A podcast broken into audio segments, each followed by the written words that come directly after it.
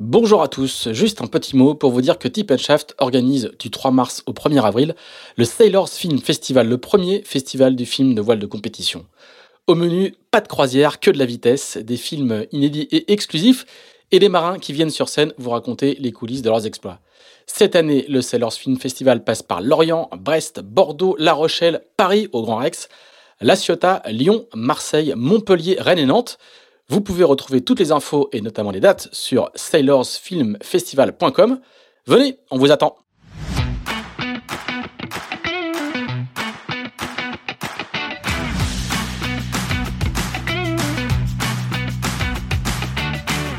Bonjour, vous écoutez Pause Report, le podcast qui décrypte et analyse chaque semaine l'actualité de la voile de compétition. Pause Report est produit par Tip Shaft, le média des professionnels et des passionnés de voile de compétition. Tip Shaft, ce sont deux newsletters hebdomadaires en français et en anglais, des podcasts, des événements, des formations, ainsi qu'un festival du film et un studio de production de contenu que vous pouvez retrouver sur tipandshaft.com. Je suis Pierre-Yves Lotrou et je vous souhaite la bienvenue dans Pause Report.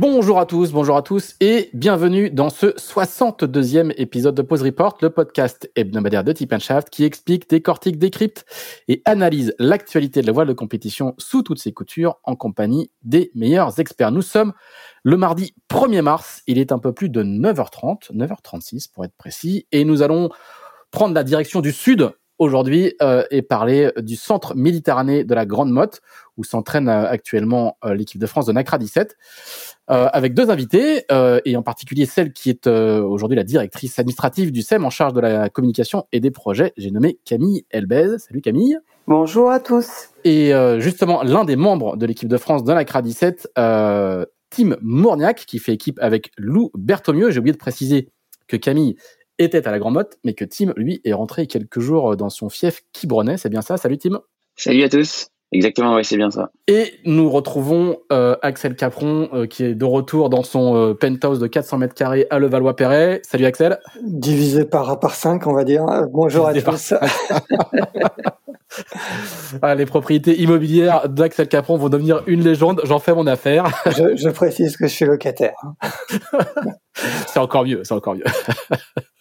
Alors Axel qui était justement euh, justement à la grande note et qui, a, qui, qui était à la grande note euh, hier, si je me si je me trompe pas dans les dans les agendas euh, nombreux de toute l'équipe de de Tip Shaft.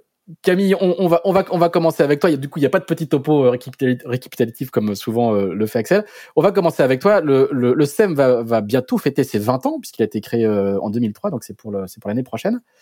Est-ce que tu peux bah, nous expliquer un petit peu, un petit peu ce que c'est nous, euh, Axel et moi, du conduit On est venu chacun notre tour euh, à plusieurs reprises euh, au SEM. Est-ce que tu peux nous, faire un, historique rapide de, la structure d'entraînement de, la Grande Motte? Oui, oui, alors c'est vrai, Pierre-Yves, vous êtes bien informé. le SEM est né en 2003. Alors à l'époque, c'était pas une une structure indépendante, c'était intégré au Yacht Club de la Grande Motte, et puis rapidement, ça l'est devenu. C'est né pourquoi le SEM Eh bien parce que tout simplement à l'époque, on avait des, coureurs au large, des figaristes qui étaient en Méditerranée, qui voulaient prendre un peu leur destin en main et, euh, s'entraîner à domicile. Et, euh, et c'est né en fait de la demande euh, de tous ces coureurs. Donc à, l'origine, le SEM, ça a vraiment été un, un, une structure d'entraînement, puis c'est devenu un pôle espoir course au large. Et puis, il y a quelques années, précisément avec l'apparition du, du, Figaro 3, c'est devenu un, un pôle qui s'est tourné complètement sur la voile olympique et notamment sur toutes les pratiques à foil. Euh, voilà, ça c'est un résumé très très bref, hein, mais depuis 20 ans, il s'est passé énormément de choses. On est heureux d'avoir formé de nombreux jeunes figaristes qui aujourd'hui ben, performent un petit peu partout euh, sur le circuit course au large. Euh, et puis heureux aussi d'avoir pris ce, tournant euh, bah, qui pour nous en fait fait, fait sens hein, parce qu'on a un directeur sportif qui a été qui a fait l'olympisme et qui et qui a été entraîneur de, de l'équipe de France. Camille, on va on va donner son nom à l'entraîneur en question. Oui, oui, oui, Franck Cito, Franck Cito qui est euh, bah, qui est pas directement salarié du, du, du SEM, hein, mais qui en a, qui en a été un des un des fondateurs avec à l'époque avec Guillaume Roté et euh, qui est toujours là d'ailleurs Guillaume, qui est une des chevilles ouvrières euh, de, de, la structure. Euh, voilà, et puis Quito de Pavon aussi, hein, euh, tout à l'origine, qui était qui était un, un des fondateurs de, du SEM. Voilà, si, si, je me souviens bien, hein, justement à l'époque Quito brillait sur le circuit, sur le circuit Figaro et, et fidèle à ses racines plutôt camarguaises, on va dire, il, il, il aimait bien s'entraîner un petit peu chez lui l'hiver plutôt qu'aller passer beaucoup beaucoup de temps en Bretagne. Et c'est ça, ça date de ces années de ces glorieuses années Figaro, puisqu'il gagne la solitaire euh, en L'année d'avant, en 2002 en fait. En 2002, c'est ça, voilà, exactement. Oui, c'est exactement ça.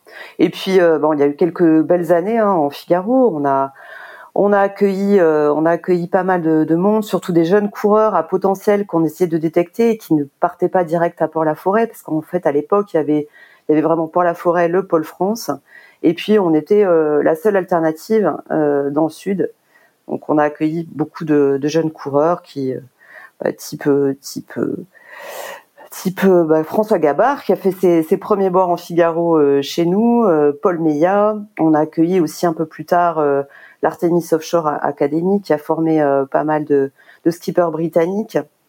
et puis en mini, on avait pas mal de mini 650 aussi, et c'était, il y a une belle époque des mini 650 avec beaucoup de coureurs internationaux, des Italiens et des Espagnols qui étaient là. Et puis il y a eu aussi euh, euh, la, la, dernière période en fait qui a été la période des, des skippers euh, espoir SEM avec Xavier Macaire et, Pierre Quiroga. Voilà, on y, on reviendra un, peu, un peu après parce qu'effectivement ces deux ex-pensionnaires du SEM ont fait 1 et 2 sur la dernière solitaire du Figaro. Euh, Camille, aujourd'hui, alors un, petit point important, c'est qu'au départ c'est une, une, structure associative et puis vous avez eu un label fédéral. C'est comme ça qu'on peut, on peut dire que c'est un pôle. Exactement. Alors ça reste une structure associative, hein. c'est une association loi 1901. Bien sûr, mais, mais, mais avec ce label-là, quoi. Voilà, on a été labellisé d'abord Pôle Espoir course sur large, puis euh, Pôle Espoir NACRA 15, parce qu'on forme aussi des jeunes sur euh, ce petit catamaran de sport qui est un peu la série d'appels avant, avant le NACRA 17. Et en 2018, donc on a eu un label Paul France pour les engins à foil, à savoir Nacra 17 et Kite Foil. Qu'est-ce qui compose euh, le, SEM aujourd'hui et c'est quoi le et c'est quoi le, les, les, les, missions de la structure? Parce qu'on a vu, là on vient de balayer l'histoire, on a vu qu'il y, y, a plusieurs il y a plusieurs strates, plusieurs couches et plein de supports différents. Aujourd'hui, comment vous êtes organisé et, et c'est quoi le, le, le, boulot au quotidien? Alors on est organisé, on est quelques salariés, euh, une poignée de salariés et on est tous des couteaux suisses ou des moutons à cinq pattes. Euh, Guillaume Roté, donc qui est le coordinateur euh, général du, pôle euh, de la structure, qui est aussi notre directeur technique et qui fait des entraînements, qui assure des entraînements en 1650.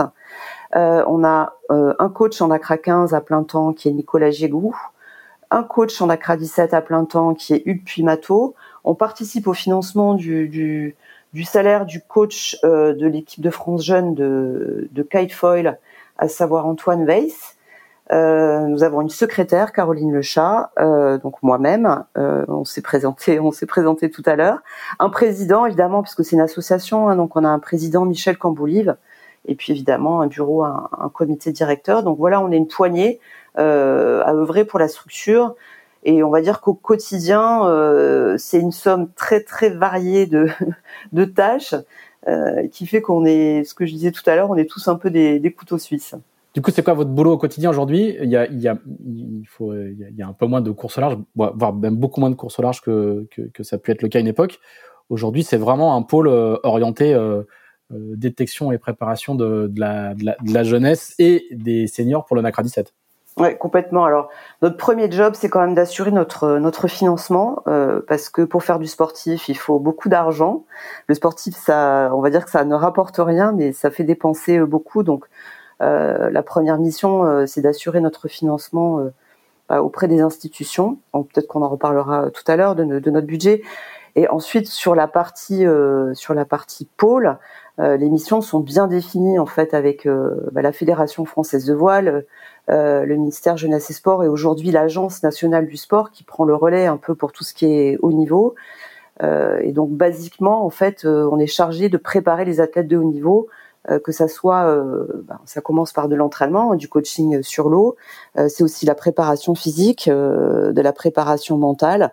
Voilà, il y a un accompagnement au quotidien des athlètes et c'est le SEM qui, qui, finance en fait tout cet aspect-là. Non seulement qui finance, mais qui est opérationnel puisque on travaille avec des préparateurs physiques, des préparateurs mentaux.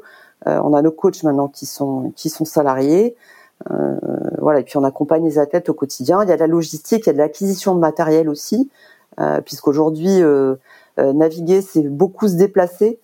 donc on, a fait de l'acquisition de, de, matériel pour pouvoir que les équipes puissent déplacer, hein, camions, remorques. voilà. Et puis on a après on parlera de nos activités annexes peut-être tout à l'heure, mais c'est vraiment très vaste.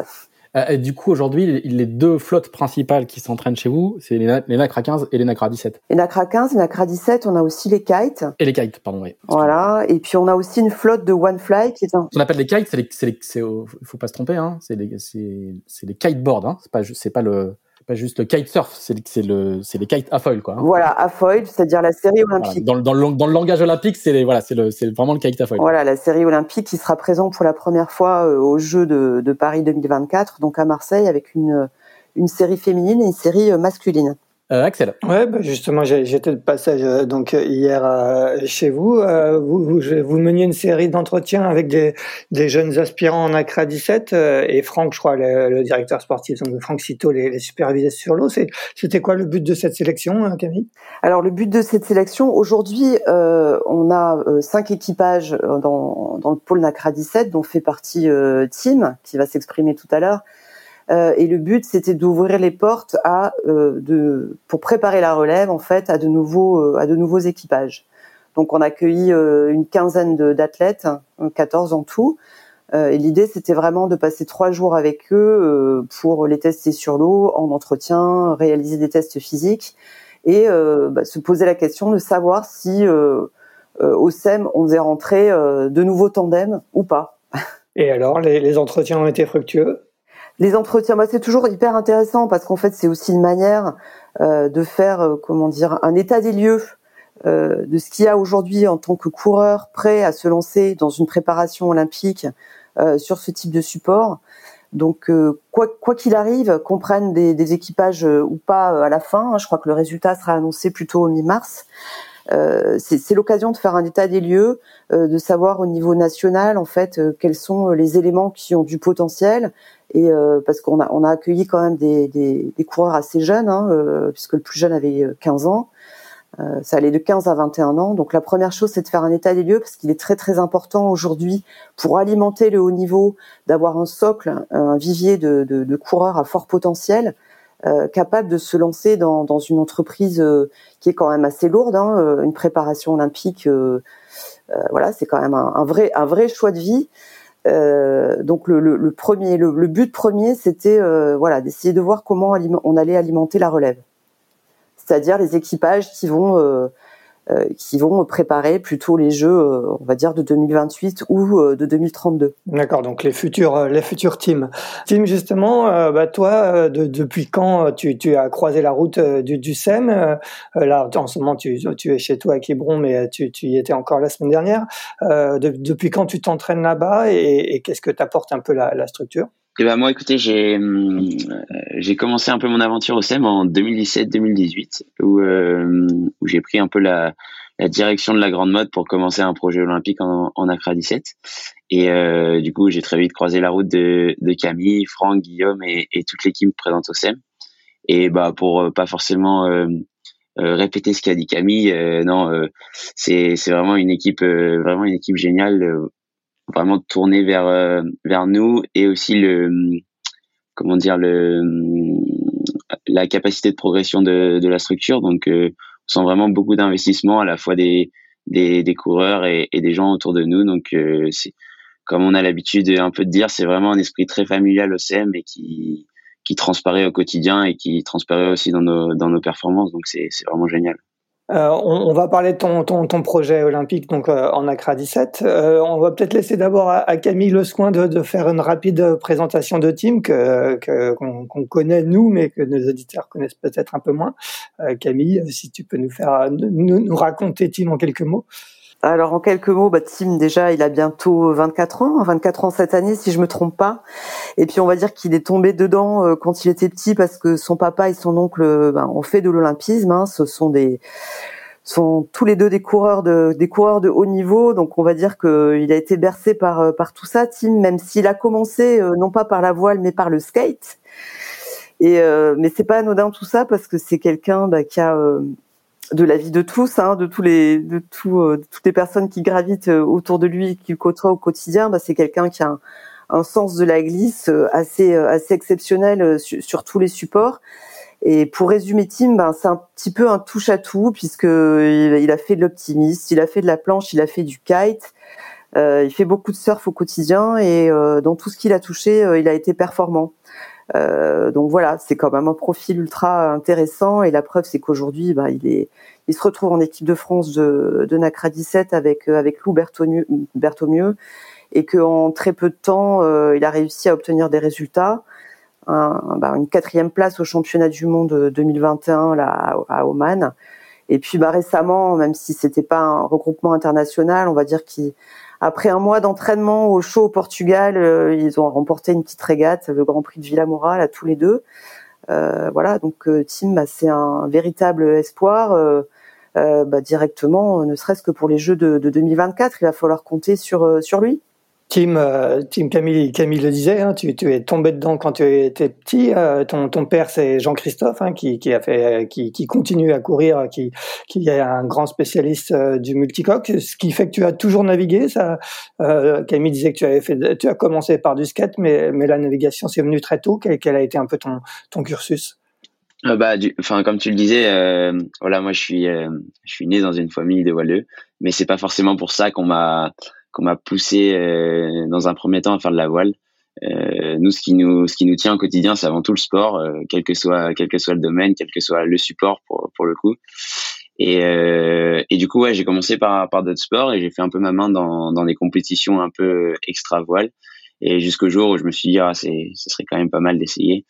Et, euh, et vous savez, quand quand chaque midi, chaque soir, euh, le sujet numéro un, c'est la voile, c'est la régate. À bout d'un moment, ça ça donne un petit peu envie quand votre oncle, votre cousin, euh, à peu près toute la famille est, est dans le milieu. Euh, et bah et bah à un moment donné, faut essayer, il faut, faut faut faut y aller tout simplement. Et et ça a été une découverte incroyable et hallucinante. Et j'ai eu la chance aussi que ça marche au niveau sportif assez vite. Donc donc à partir de là, il y a tout qui est réuni pour euh, bah, pour débuter une passion et pour euh, pour donner le sourire à un gamin de, de 8 ans. Ça c'est assez certain. Alors qu'en fait, ton vœu le plus cher, c'était de faire du, du lancer du, du marteau. ouais. Et d'aller aux Jeux Olympiques en, lançant du marteau. non, moi, je suis plus, euh, je suis vachement plus axé sur les, les sports de glisse et à partir du moment où je peux être dans l'eau ou, ou faire du skate, etc.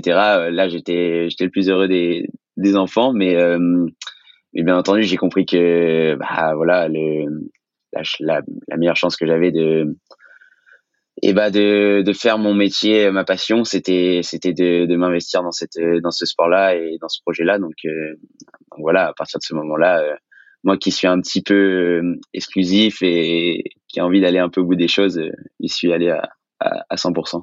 Et Axel, vas-y, je t'ai coupé tout à l'heure, excuse-moi. Et, tu as commencé comment du coup? Ça, a été l'optimisme comme tout le monde ou tu es directement monté sur euh, sur des, petits catas de plage, euh, choses comme ça? Non non, moi j'ai euh, vraiment le la fibre de l'optimiste et j'en suis très fier. J'ai commencé autour de 7 ans à, faire de l'optimiste et j'ai croché dedans comme personne. C'est vraiment une des plus belles expériences de ma vie et qui m'a vraiment qui forgé ce que je suis aujourd'hui en tant que marin et et aussi euh, qui, qui m'a fait aimer ce sport. Donc, euh, non, moi, j'ai vraiment commencé par l'optimiste et j'ai fait euh, 4-5 ans d'optimiste euh, à un niveau d'investissement que je pourrais comparer aujourd'hui à, à une préparation olympique. Donc, donc là, j'ai un, un, cursus, disons, assez, assez classique, une filière assez classique dans, le, dans mes débuts. Puis après, à l'adolescence, j'ai vachement bougé de, de support. Et c'est ce qui a fait aussi ma richesse, hein, je pense, parce que j'ai la capacité aujourd'hui de, de, pouvoir naviguer sur beaucoup de bateaux, à beaucoup de postes. J'ai pas forcément fait que barrer. Et, euh, et déjà, c'est très passionnant parce que parce que notre sport est, hyper divers et ça serait ça serait de se couper de plein de choses, de et bah de se, se focus sur une seule chose, que sur la barre, que sur la barre, sur les multicoques, etc. Donc euh, j'ai eu la chance de pouvoir faire euh, différents supports, de pouvoir euh, diversifier ma pratique et je pense aujourd'hui c'est ce qui c'est ce qui m'aide aujourd'hui dans ma pratique du, du NACRA 17. Et, et, tu as navigué en compétition avec ton père, hein. je crois que vous avez fait un, un tour voile ensemble, euh, aussi en ETF 26, c'est ça? Euh, Oui, exactement. Enfin, c'était un c'est un peu comment dire le, le début de de mon projet professionnel dans la voile. à l'âge de 16 ans, j'ai j'ai été intégré dans les écuries du Tour de France à la voile, notamment Grandeur Nature, qui était plus ou moins l'idée par mon père.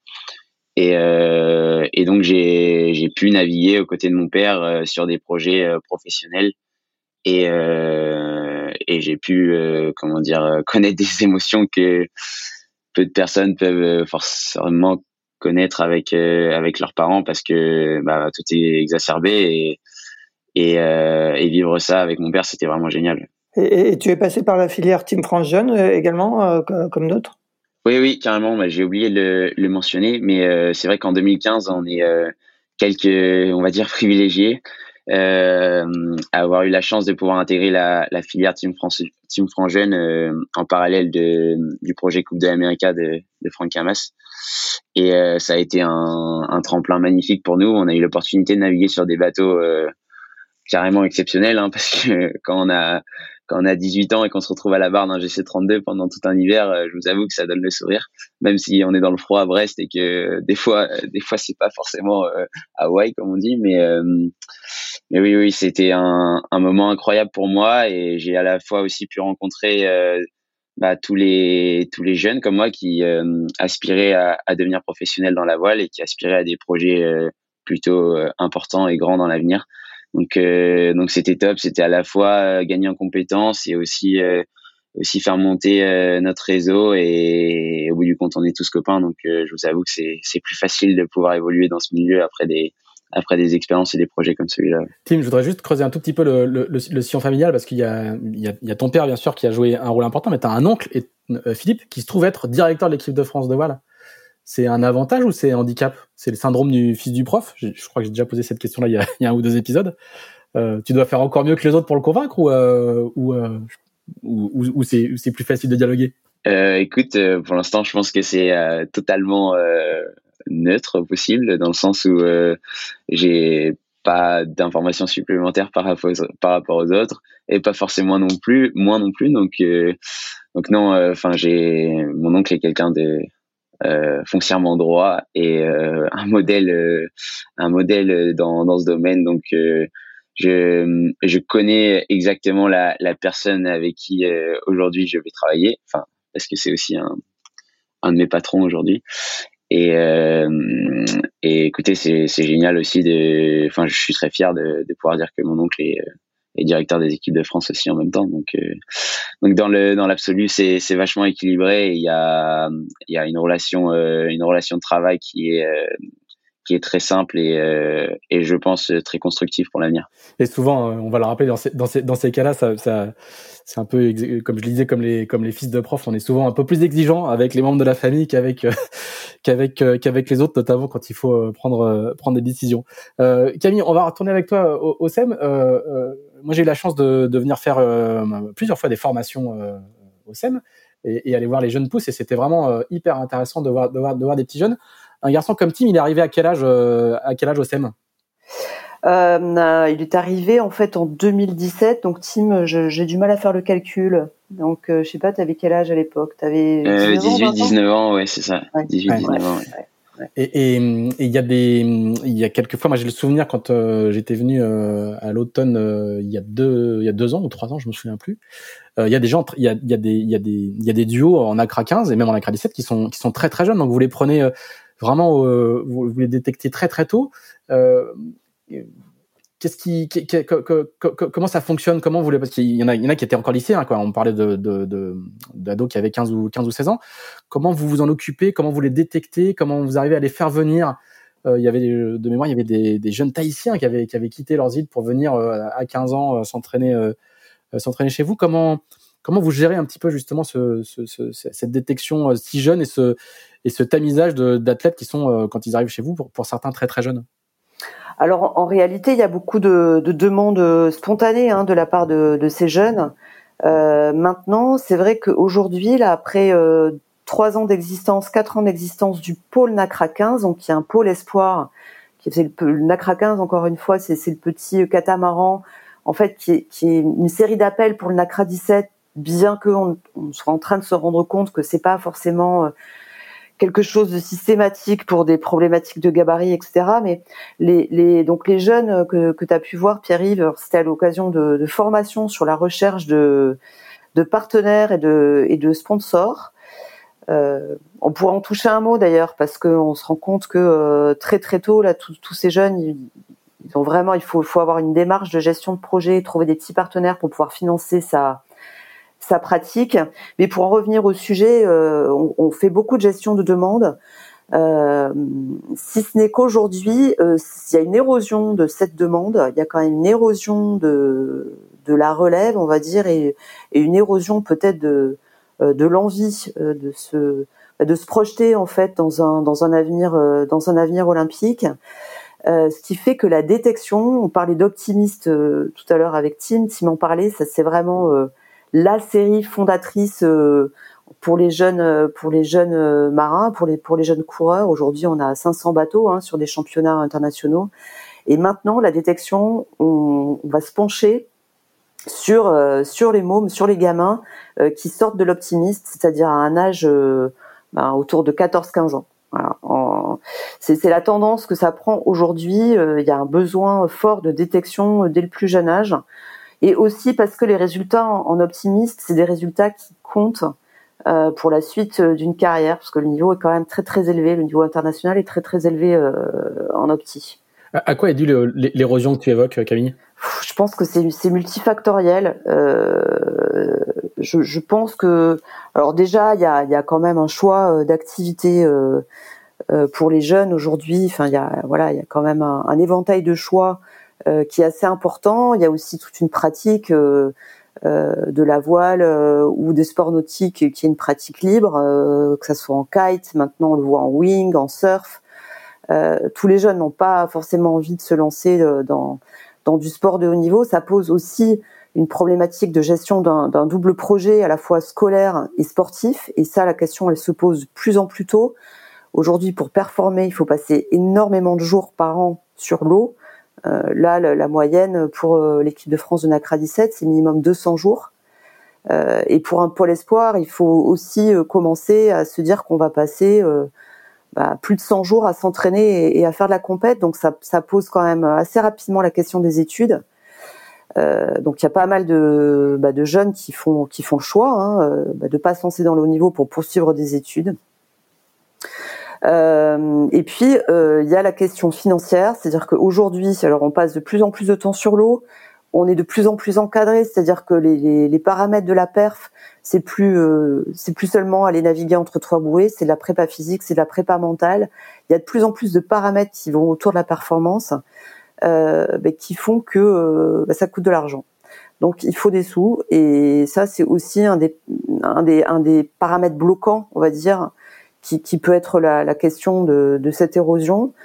Et euh, pour finir là-dessus, parce que je suis en train de faire un tunnel sur le sujet, vous me coupez si je suis trop longue. Non, t'inquiète pas. je pense qu'il y a un réel besoin de coordination nationale euh, dans la détection. Et comme ça se fait dans les autres sports, euh, moi j'ai l'exemple du rugby, euh, par ailleurs avec euh, voilà un exemple familial où les jeunes sont détectés bah, dès 12-13 ans et, on commence à les flécher et les accompagner à cet âge-là. Et je pense que la voile euh, va en prendre peu à peu le chemin. Mais là-dessus, il faut un gros boulot et une grosse coordination euh, euh, au niveau national pour que pour que ça se passe. voilà.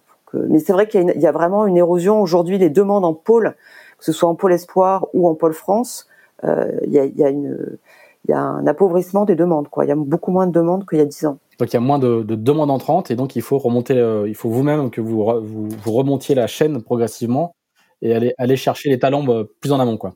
Voilà, plus pro proactif, informer les parents aussi parce que c'est souvent les parents euh, qui, qui, ont un, rôle important dans, dans, la décision de partir parce qu'aujourd'hui, un gamin qui vient de Tahiti et qui vient en pôle espoir ben, à la Grande Motte, par exemple, c'est partir à des milliers de kilomètres de ses parents, euh, c'est euh, être à l'internat, euh, c'est pouvoir s'assurer d'avoir un minimum de soutien scolaire. C'est un vrai choix de vie, une vraie organisation autour de sa vie personnelle aujourd'hui, le haut niveau. Excellent. Toi, justement, Tim, comment tu, tu as réussi à mener de front voile, sport de haut niveau et études hein? Je crois qu'aujourd'hui, tu es étudiant à Sciences Po, si je ne me trompe pas.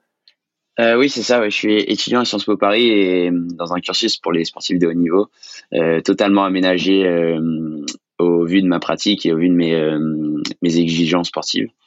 Donc non, j'ai aujourd'hui réellement la, chance de pouvoir allier les deux parce que parce que en croisant beaucoup d'expériences à la fois dans la voile et dans d'autres sports, c'est pas monnaie courante de pouvoir de pouvoir allier sereinement projet sportif et projet scolaire et, euh, et aussi par, par rapport à mon expérience perso, même si j'ai toujours eu euh, un, accompagnement super de par mes, euh, de par mes établissements, euh, et bah, c'est une constante en tant que sportif où il faut bah, à la fois assurer au niveau scolaire parce que souvent, euh, souvent on vous demande autant avec, avec moins de, de présence en cours. je parle des résultats et, et ce qui nous permet de, aussi de pouvoir aménager le temps et euh, et à la fois aussi euh, en termes de, de, de, vie sociale par rapport à, à nos camarades. Donc, euh, donc oui, c'est c'est hyper important d'avoir un, un, rythme de vie équilibré et de pouvoir avoir cet exultoire aussi intellectuel avec les, avec l'école. En tout cas, pour moi, c'est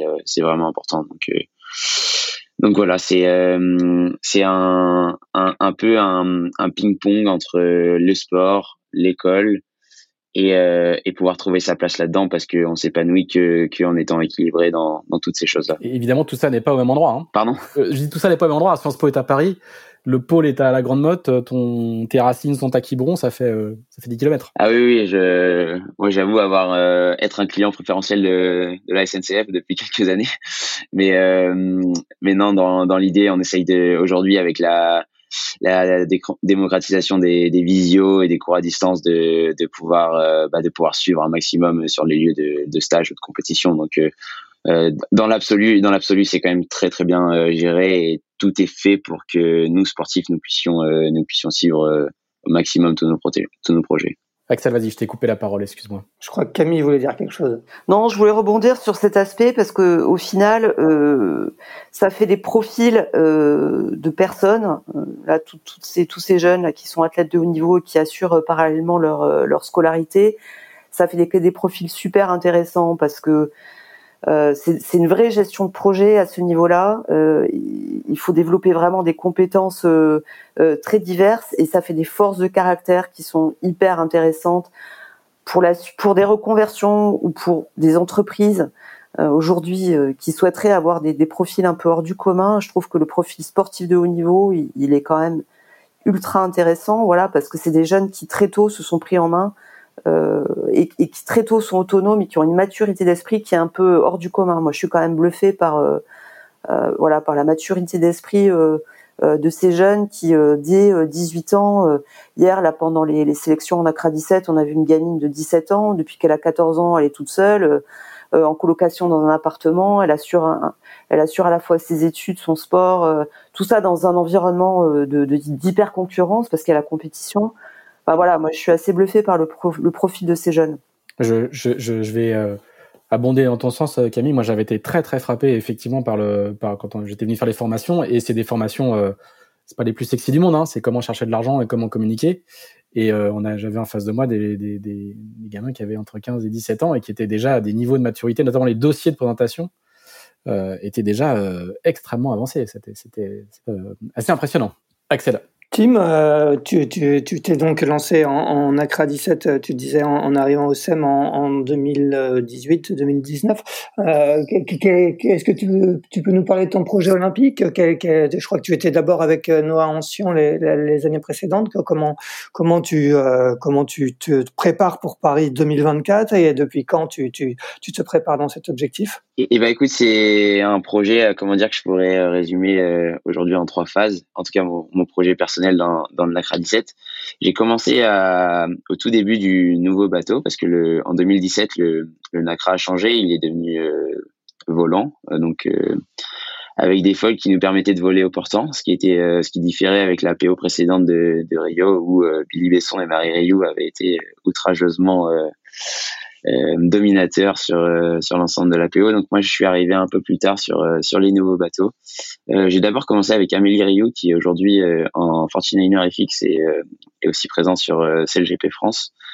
Et on a fait quelques mois ensemble avec une très très bonne relation et et des performances plutôt prometteuses. Mais malheureusement, on a dû on a dû arrêter ce premier projet en raison de et bah, d'absence de finances. Euh, comme le disait Camille, c'est un, un, sport qui est très coûteux et, et d'autant plus le Nakraki 17 qui est aujourd'hui, je pense, la série olympique la plus euh, la plus euh, la plus chère et la plus demandeuse en termes de en termes de sponsoring. Donc j'ai arrêté dans un premier temps à, cause de ça. Je me suis replié sur le Tour de France à la voile avec avec Lorina, les, les équipages Lorina.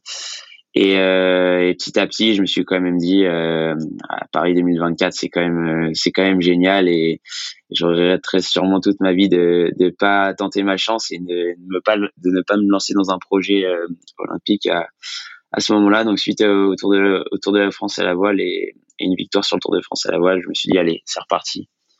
J'ai longtemps hésité avec le, le 49er parce que bah j'avais la possibilité de, de pouvoir faire du 49er avec mon cousin et, et de par euh, l'histoire familiale qu'on avait, c'était euh, ah, c'était une opportunité en or de non pas réécrire l'histoire, mais de pouvoir euh, continuer un, un, petit bout de démoniaque en olympisme. Mais euh, finalement, euh, j'ai rebifurqué sur le Nacra 17 qui était mon, mon support de, de prédilection et, et aussi mon, le support où mon gabarit me permettait d'être le plus performant. Donc c'est à ce moment-là que j'ai j'ai fait équipe avec Noah Ancien et on a fait euh, deux ans à fond, euh, un peu comment dire dans l'ombre de Quentin Delapierre et Manon Audinet et aussi Billy Besson qui et Marie Rio qui étaient encore là.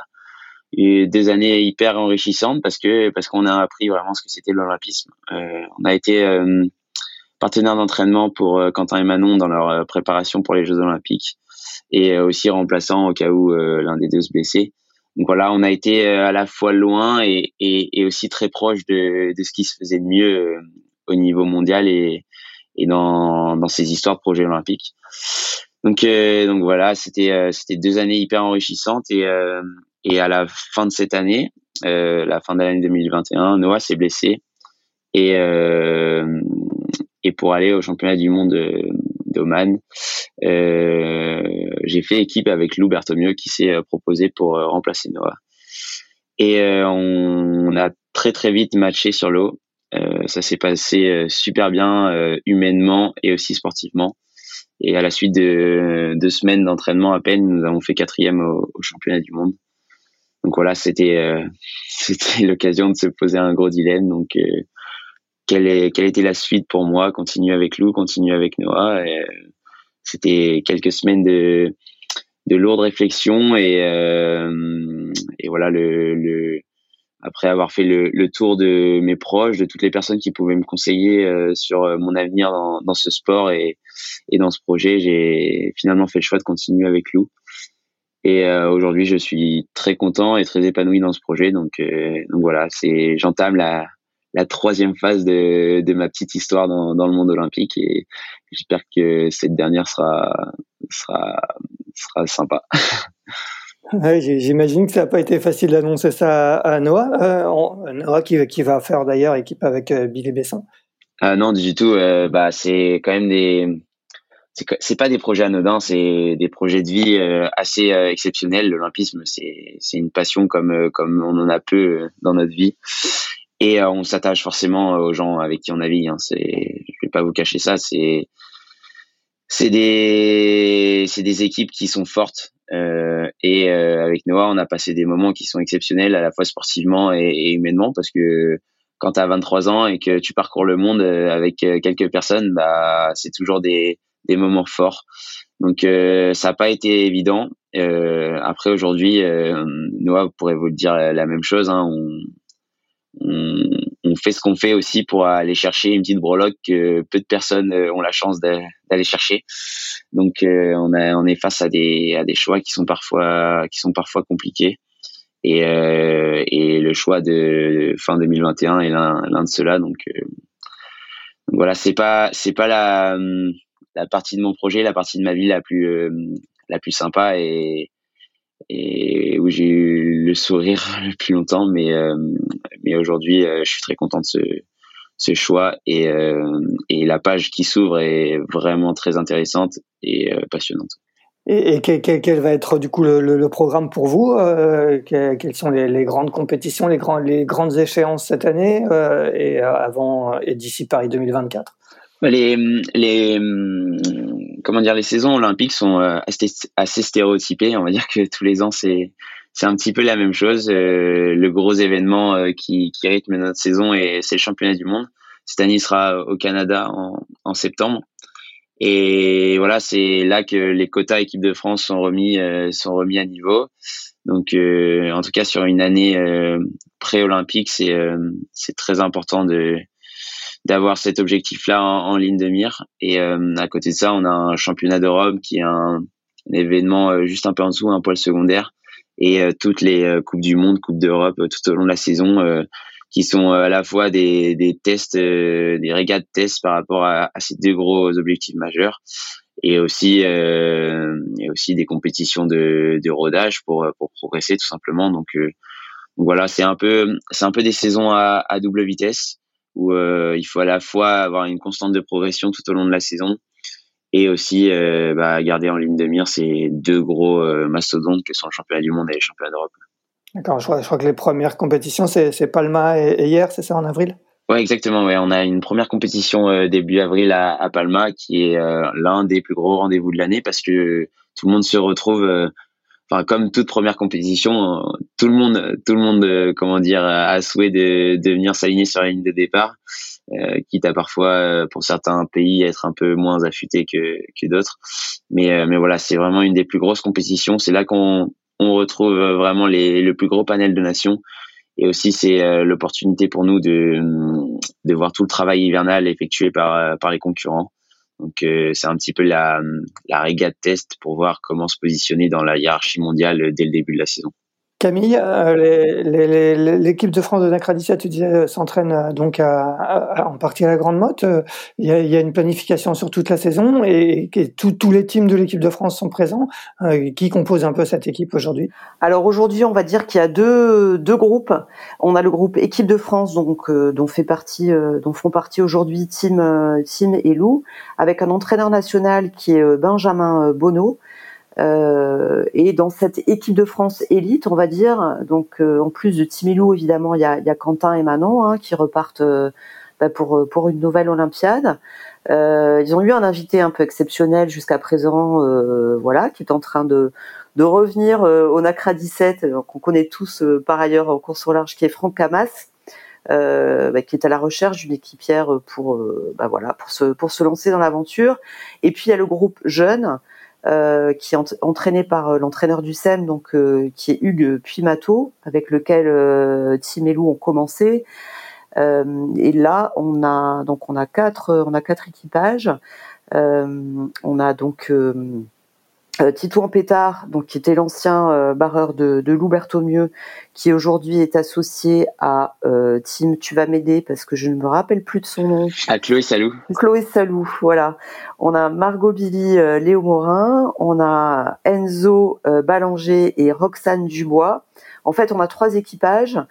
et puis il y a Billy, évidemment, qui remplit la, avec Noah et bah, qui va. Alors les groupes sont un peu, comment dire, pour eux, c'est-à-dire qu'il peut y avoir euh, des entraînements groupés avec euh, avec Hugues. Après, Benjamin, lui, il a sa propre politique, un peu en fonction de de, de Quentin et de Quentin et Manon.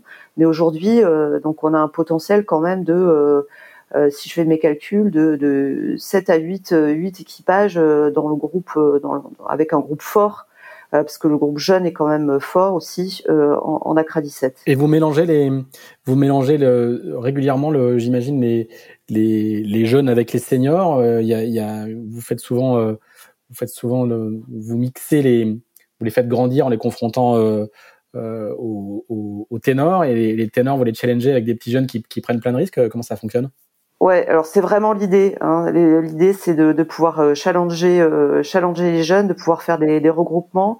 Après, plus les jeux, plus l'échéance des jeux vont se rapprocher, euh, et plus euh, il y aura quand même un, une attention qui va être focalisée sur l'équipe de France élite, qui aura tendance quand même à, à avoir sa propre politique d'entraînement et de, et de préparation. Mais tout ce petit monde, de toute façon, se retrouve sur les mêmes endroits. Tim, tu peux peut-être parler de votre expérience à Villamoura.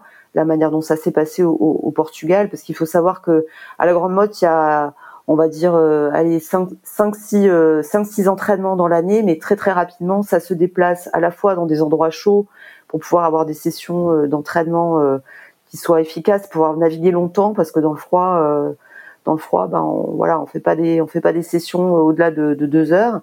Et ensuite, euh, sur les lieux de compétition, donc là, toute l'équipe va partir bientôt à Palma dès euh, début mars, dès début mars, enfin mi-mars, euh, pour une compétition qui a lieu que, début avril. Hein. Les teams, peut-être, tu peux nous en parler un petit peu plus de ce fonctionnement entre les, deux groupes. Euh, ouais, donc euh, en fait, comme le disait Camille, on a on a deux groupes qui sont estampillés, donc l'équipe de France jeune et, et, le collectif olympique, ce que Camille a appelé l'équipe de France élite.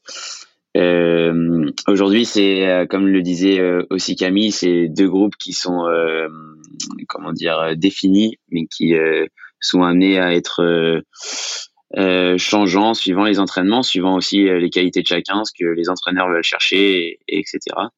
Euh, la, grosse force qu'on a, c'est bien sûr le nombre et aussi la, qualité de ces groupes-là, parce que que ça soit les jeunes ou euh, ou les plus grands, ça joue fort dans les meilleurs mondiaux. Donc aujourd'hui, on a une équipe de France très forte et qui est en capacité de bah, pouvoir s'entraîner à cette bateau et ça, aucune nation peut le faire. Donc donc voilà, on, est conscient de, ce point fort, euh, conscient des qualités de chacun, conscient des qualités du groupe, et l'objectif c'est de pouvoir euh, créer une alchimie autour de tout ça, euh, même si euh, parfois c'est pas forcément facile. Hein, on va pas, on va pas vous, leurrer par rapport à, certaines personnalités, et aussi par rapport au fait que les enjeux sont sont importants et vont être de plus en plus importants au fur et à mesure de la préparation olympique. Donc voilà, l'idée c'est de ramener une médaille à la France et, euh, par rapport à ça, la, meilleure façon qu'on a aujourd'hui, c'est de pouvoir faire travailler les groupes ensemble et de, pouvoir bah, se, se la coller sur l'eau euh, tous ensemble. Hein. On va pas, on va se dire, hein, on va se dire les choses, c'est que à un moment donné, à, ce niveau-là, il faut, et eh ben il faut montrer les crocs et que ça, que t'es 18 ans ou que t'es euh, 50 ans, et bah cette heure-là, il faut l'avoir et c'est ça qui fait monter les groupes. C'est là, il y a une sorte de toujours très très particulier dans le monde de la voile olympique, hein, c'est qu'il y a une sorte de coopétition, quoi. C'est-à-dire qu'il faut à la fois collaborer avec son, son adversaire et euh, à la fois euh, à la fois le battre au bon moment quand il faut être sélectionné pour euh, pour les jeux les jeux au, au final. Oui, c'est ça. C'est c'est enfin c'est euh, comment dire c'est c'est des aventures longues et oui, il faut savoir un petit peu où mettre le curseur et à quel moment. Et, et comme tu le disais, c'est c'est un jeu entre entre partager, euh, faire grandir euh, un collectif, un collectif français, et en même temps euh, pouvoir garder une individualité, un, certaines choses que bah, qui te feront potentiellement faire la différence le jour J. Donc, donc voilà, c'est c'est ce petit ce petit équilibre là qu'il faut avoir et qui aujourd'hui est, est respecté de tout le monde. On est tous conscients de de ça et que ce soit les personnes qui ont l'expérience ou même les, les, jeunes qui frappent à la porte, euh, voilà, c'est une constante dans l'olympisme et, et, tout le monde est, est, au courant de, de ça. Je, sans, sans, sans, sans m'étaler dessus, en plus, euh, ça, ça reste un groupe où il y a des, du coup, il y a des personnalités euh, assez fortes, hein, que ce soit Quentin Delapierre et Manon Dinet qui, qui sont déjà allés au jeu, Billy Besson qui est allé au jeu et qui est quadruple champion du monde, il y a, Franck Camas qui rôde dans les parages, donc il y a du, en termes de, de forte personnalité, il y a du, il y a du. Ouais, exactement. Il y a, bah, comme tu disais, les personnalités aussi un niveau exceptionnel et une richesse de, richesse professionnelle et euh, vélique assez assez énorme. Hein. On va pas se leurrer quand quand tu as le l'ancien barreur de CLGP, le nouveau barreur de CLGP et l'ancien barreur de la Coupe de l'Amérique euh, sur euh, dans un débriefing euh, autour de, de réglage d'un bateau volant, je peux vous dire que c'est c'est quand même assez c'est quand même assez enrichissant et, et, on se rend compte aussi des, des moyens qui peuvent être développés autour d'un petit bateau comme comme le Nacra 17 parce que bah, ces gens-là ils ont pu faire travailler des, des ingénieurs sur des projets très conséquents et euh, la démarche est la même sur un, un petit bateau de 17 pieds. Et, et c'est très intéressant de le, le, voir de ses propres yeux et aussi de l'entendre euh, autour de autour d'une table. Ah, moi, je vais, moi, je vais retenir le, le, le superbe néologisme de Pierre-Yves qui est coopétition. C'est exactement ça. C'est pas de moi, Camille. Hein. C'est pas de toi, c'est de qui? Non, non, c'est pas de moi. c'est la coopération et la compétition. Ça, ça s'appelle la coopétition. Camille, justement, euh, euh, Tim vient de, parler de moyens. et tu avais, tu avais abordé un petit peu le sujet au tout début de, cet épisode.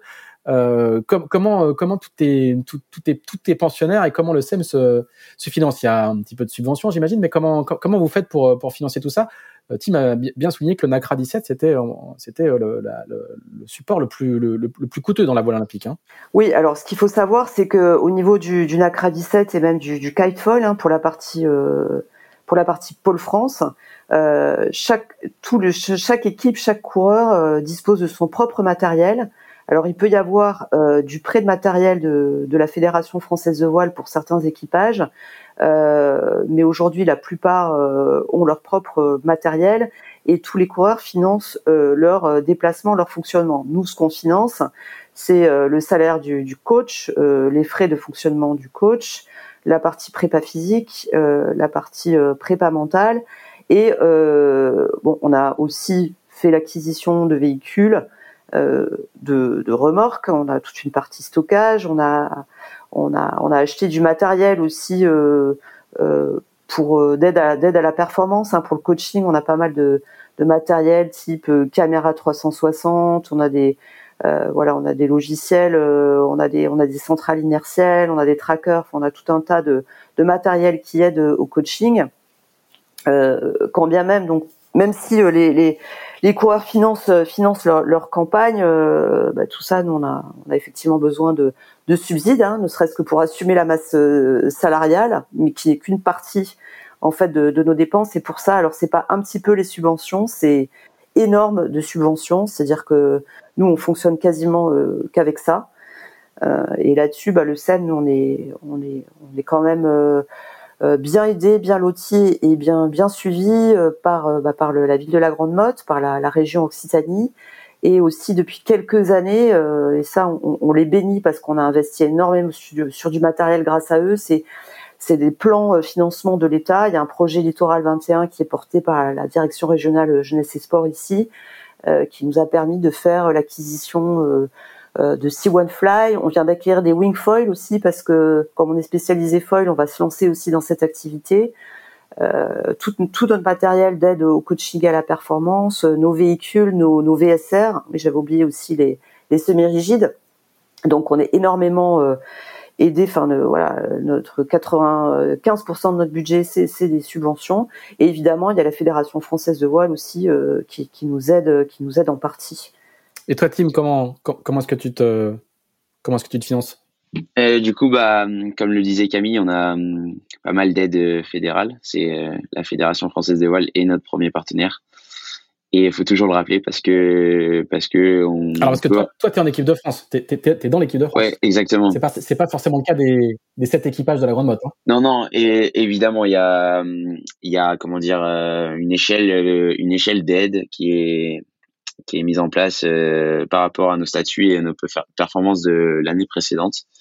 Et euh, bien sûr, on a tous vécu les, euh, les années un peu compliquées du, du projet olympique. Hein. Faut pas se leurrer qu'au début, c'est c'est pas évident. Euh, mais voilà, quand tu touches un petit peu ce statut équipe de France, ça devient vachement plus comment dire facile de, de pouvoir se financer. Euh, dans le sens où voilà comme je le disais la fédération devient euh, ton partenaire principal notamment euh, par rapport aux aides matérielles et aux aides logistiques. Mais dans la perspective d'aller chercher une médaille aux Olympiques c'est absolument pas suffisant. Donc par rapport à ça il faut quand même monter un projet assez conséquent au, au niveau financier et pouvoir appeler contacter des, des sponsors et euh, fidéliser euh, des partenaires autour euh, autour du projet olympique. Donc, donc voilà, le, disons que c'est un peu un financement bipolaire entre entre une institution comme la Fédération française de voile et, et nos partenaires personnels à côté. Tu, tu, peux nous dire ce que, c'est, ce que ça représente le budget de, de, d'un, d'un, team NACRA 17 sur, en équipe de France aujourd'hui, là, sur une saison comme celle qui arrive? Euh, En fait, pour tout dire, c'est euh, difficile à c'est difficile à, budgétiser de comment dire de façon euh, générale parce que ça dépend vachement des besoins de, de chaque équipage. Comme le disait Camille, aujourd'hui la performance elle est vachement tournée aussi autour des moyens humains qu'on peut mettre en place. notamment autour des préparateurs physiques, préparateurs mentaux, préparateurs de bateaux, intervenants extérieurs, etc. Donc d'un équipage à l'autre, je pense que les budgets sont peuvent changer très vite. Ce qu'on sait aujourd'hui, c'est que bah, le top niveau mondial euh, pour tout vous dire, euh, certains équipages français par rapport à leur performance sont un petit peu les, les petits poussés du leaderboard mondial parce que on est très enfin on est conscient que que les meilleurs mondiaux ont des ont des budgets très très conséquents. Je pense qu'aujourd'hui 100 euh, 000 euros par an pour un équipage, et ben tu peux commencer à, à envisager des, des belles performances. Mais euh, dans, comme je le disais tout à l'heure, si tu veux aller chercher la médaille d'or olympique, il n'y a, y a pas de gros budget. Enfin, c'est euh, au plus gros, tout simplement. tu trouveras toujours le moyen de dépenser ton argent. Ça, dans le, dans le, bateau, c'est le cas dans toutes les, euh, séries. euh, Axel. Ouais, Tim, tu, tu, on le disait tout à l'heure, hein, tu as navigué sur beaucoup d'autres aussi euh, supports volants. Est-ce que, est-ce qu'aujourd'hui tu, tu as le temps de, de, faire autre chose ou c'est maintenant tu es complètement focalisé à 100 voire 200% sur ce projet olympique? Euh, et ben en fait euh, sur le début de mon projet olympique donc dans les années entre 2017 et jusqu'à l'année dernière j'ai vraiment valorisé le fait de, de pouvoir sauter d'un support à l'autre notamment sur d'autres bateaux volants parce que bah, pour moi la diversité c'est une richesse vraiment exceptionnelle sur ces bateaux où aujourd'hui c'est toujours très compliqué de, trouver une vérité en termes de fonctionnement et en termes de performance donc que ça soit le TF26, euh, le 69F, euh, tous ces nouveaux bateaux qui sont des très bons bateaux volants sont euh, pour moi des des super outils pour progresser dans son projet Nacra 17. Aujourd'hui, par contre, j'ai fait le choix de de m'écarter un petit peu de tout ça parce que la, la campagne de Paris 2024 est une campagne courte où bah aussi dans l'état actuel des choses où il faut bah, rapidement prendre sa place dans la hiérarchie mondiale et aussi euh, bah, challenger les, les meilleurs Français euh, que sont Quentin et Manon et, et Billy et Noah. Euh, je me dois de, enfin, on se doit avec Lou de, de s'investir à 100% dans, dans le projet NACRA. Tout à l'heure, Camille parlait de à peu près 200 jours par an euh, sur l'eau. Ça va être ça cette année, voire plus? Ouais, un petit peu plus même. On est sur une moyenne de 23 25 jours par mois de, de régate, enfin de régate d'entraînement et régate. C'est euh, c'est comment dire un, un, volume qui est pensé et réfléchi par Benjamin Bonneau, notre notre entraîneur. Et voilà, de l'expérience qu'il a des, des, de la préparation olympique en tant que coureur et en tant que coach, il y a un, volume de 20 jours à, à pas descendre en dessous. Donc, euh, donc voilà, le, une année, une année aujourd'hui de préparation olympique, d'autant plus avec l'urgence euh, que représente euh, Paris 2024. Euh, c'est ouais, au moins 20-25 jours de navigation par mois. Et, aujourd'hui, vous naviguez beaucoup à la Grande Motte. Est-ce que vous naviguez aussi beaucoup à Marseille? Est-ce que est-ce qu'il y a des gros enjeux d'apprendre aussi ce plan d'eau marseillais? Euh, Oui, bien entendu, on a une, bah, une permanence d'entraînement à la Grande Motte, notamment autour de l'automne, parce que c'est là qu'on fait le le travail foncier à ce moment-là, dans la saison qu'on fait le travail foncier sur les manœuvres, sur euh, la vitesse, etc., avant de rejoindre les, les lieux de régate. Et euh, bah, Marseille va devenir un peu comme tous ces lieux de régate où on a l'habitude d'aller, Palma, euh, hier, Kiel, etc., va devenir le, bah, forcément le lieu privilégié de, de l'équipe de France. Euh, parce que, bah, voilà, vous le savez très bien, euh, la voile, c'est, un sport où il faut connaître parfaitement son environnement. Et aujourd'hui, on a la chance de, bah, comme les comme les footeux qui qui jouent à domicile un championnat, et bah là, on va jouer nos, Jeux Olympiques à domicile. Donc, euh, connaître les moindres les moindres coins de la, la rade sud de Marseille, c'est un élément très important. Donc, euh, bah, pour pour être plus plus concret, on va passer euh, le printemps à Marseille et euh, beaucoup naviguer aussi sur la période des Jeux Olympiques.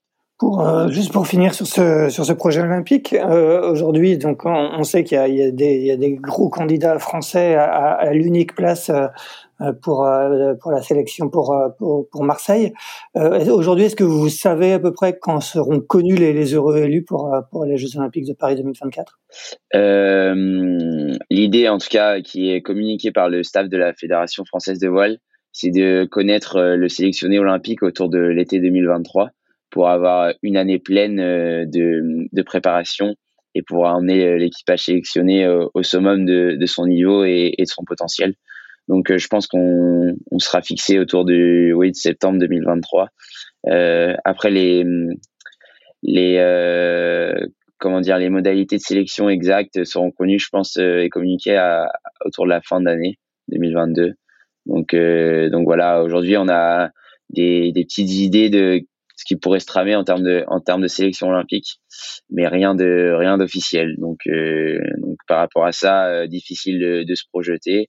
Et l'idée est, est claire, c'est de toute façon, c'est se concentrer sur soi, progresser un maximum en en tant qu'équipage et, et ben voilà le jour où on nous dira c'est c'est là maintenant et, et sur tel plan d'eau bah faudra faire la différence tout simplement. Sachant que la fédération ne, communique en général pas ses, ses, modalités et ses critères pour pour pas donner trop de billes euh, aux, aux concurrents étrangers. Ouais exactement. L'idée c'est de bon bah bien sûr d'être le plus transparent possible et le plus tôt possible avec euh, les concurrents français pour que bah, pour que la planification et, et la progression soient soit le mieux pensé euh, pour chacun. Mais voilà, l'idée c'est de donner, comme tu le disais, le, le moins de billes aux étrangers pour pas qu'ils aient la possibilité de choisir euh, leur leur sélectionné olympique, parce que parce que la voile et ben la voile c'est quand même un sport où les adversaires ont beaucoup de poids et euh, et il y a l'opportunité bon, sur quelques quelques moments de la manche bah, d'avoir énormément d'influence sur le résultat final. Donc euh, voilà il faut il faut rester vraiment le, le, plus discret possible par rapport à ça. Pour ne pas interférer dans le processus de sélection de de l'équipe de France euh, Camille, on, on, avait commencé par la course au large, on va finir par la course au large, euh, parce que c'est comme ça, c'est de ça qu'était né le, le, le, SEM au départ, avec des entraînements en mini euh, et, et, en Figaro. Est-ce que c'est encore d'actualité? Est-ce qu'il y a encore des, des velléités de, de, de, de poursuivre cette, cette filière, cette filière là, cette filière là au SEM euh, Pour mémoire, hein, le, le, le, premier et le deuxième, je l'ai déjà dit, de la solitaire du Figaro 2021, euh, ont commencé leur ont commencé à, travailler et, à s'entraîner euh, au SEM. Hein. C'est euh, Pierre Quiroga qui a fini premier et Xavier Macar qui a fini, second. Est-ce que, est-ce que vous continuez à chercher un petit peu les, les Macar et Quiroga de, de demain sur, sur les, rives de la Med euh, Alors, j'allais dire pas vraiment. En tout cas, pour la partie Figaro, non. En revanche, on a, et ce qui est, c'est aussi, ça fait partie aussi un peu de, comment dire, de, de l'ADN du SEM, euh, c'est que on a des, des, parcours qui sont un peu transversaux d'une série à l'autre. Euh, et aujourd'hui, on a des petits jeunes qui étaient là au début pour faire de la voile légère et qui ont envie de faire la mini. Euh, donc on reste, on reste toujours en accompagnement de, de, de ces projets-là. On a, on a deux jeunes coureurs là qui, qui veulent se qualifier pour participer à la, à la mini transat 2023. Euh, donc il y a toujours, on a toujours un œil sur le sur la partie mini, enfin un œil même un, accompagnement. Euh, et ensuite, on a des demandes en classe 40 parce que je crois que vous saturez un peu par chez vous là. Vous avez plus de place. Effectivement. non, non seulement il n'y a plus de place dans les ports, mais il n'y a plus de place dans les régates non plus. Il y a tellement de tellement de monde euh, qu'on a quelques demandes en classe 40. Donc on est en train d'essayer de, voir, de rester en tout cas attentif pour pouvoir accueillir euh, voilà des classes 40 et éventuellement proposer à nouveau des entraînements. Et vraiment sur la partie course au large, nous on va rester dans dans une posture hyper opportuniste, mais pas trop proactive. Voilà un petit peu la philosophie. Nous on va être proactif sur les bah, sur déjà pour structurer un peu déjà nos, nos, nos, activités actuelles et sur toute la pratique plutôt foil euh, donc voilà, ce que je disais tout à l'heure avec euh, euh, on va essayer de lancer une activité wing. on a accueilli aussi quelques 69F là qui sont venus s'entraîner à la Grande Motte. On est plutôt tourné vers ce type de pratique que vers de la de la course au large plus plus dure et, et, plus classique.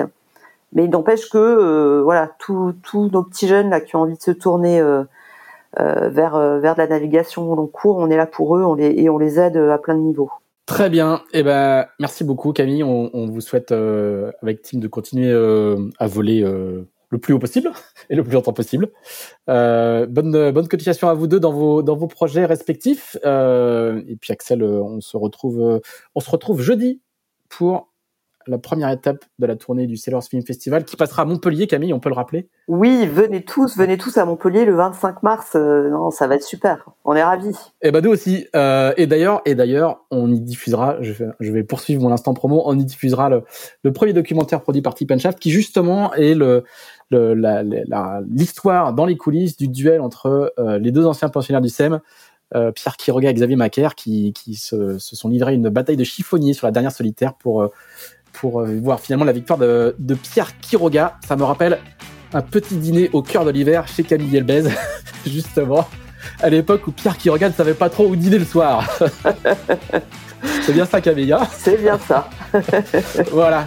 Euh, l'histoire est belle en tout cas. Ouais. Merci beaucoup. Merci à tous les trois et on se retrouve la, la semaine prochaine. Salut. Merci, bonne journée. Merci, au revoir. Salut.